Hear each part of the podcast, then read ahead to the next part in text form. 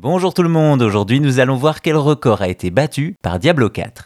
Après 10 ans d'attente, les fans de Hack Slash profitent du retour d'une licence qui est à la jeunesse du genre, Diablo. Après un premier opus en 97, la saga est devenue une des icônes de l'industrie et le quatrième confirme ce constat. En effet, en 2023, Blizzard frappe un grand coup avec la sortie de Diablo 4 qui multiplie les records. Déjà, il est le jeu vendu le plus rapidement de l'histoire de Blizzard et est en bonne voie pour devenir le plus grand succès du studio. Un véritable phénomène, mais c'est un autre record qui nous intéresse. Vous le savez, pour faire un jeu vidéo, il faut de l'argent, certes, mais aussi des gens. Ainsi, aujourd'hui, et même s'il en reste, on est loin du petit développeur seul dans son garage. Au fil des années, les jeux sont devenus de plus en plus gros et les studios se sont adaptés en employant toujours plus de monde sur un jeu. Cependant, avec Diablo 4, on passe un cap. En effet, le titre de Blizzard a battu un record, celui du jeu vidéo ayant mobilisé le plus de personnes.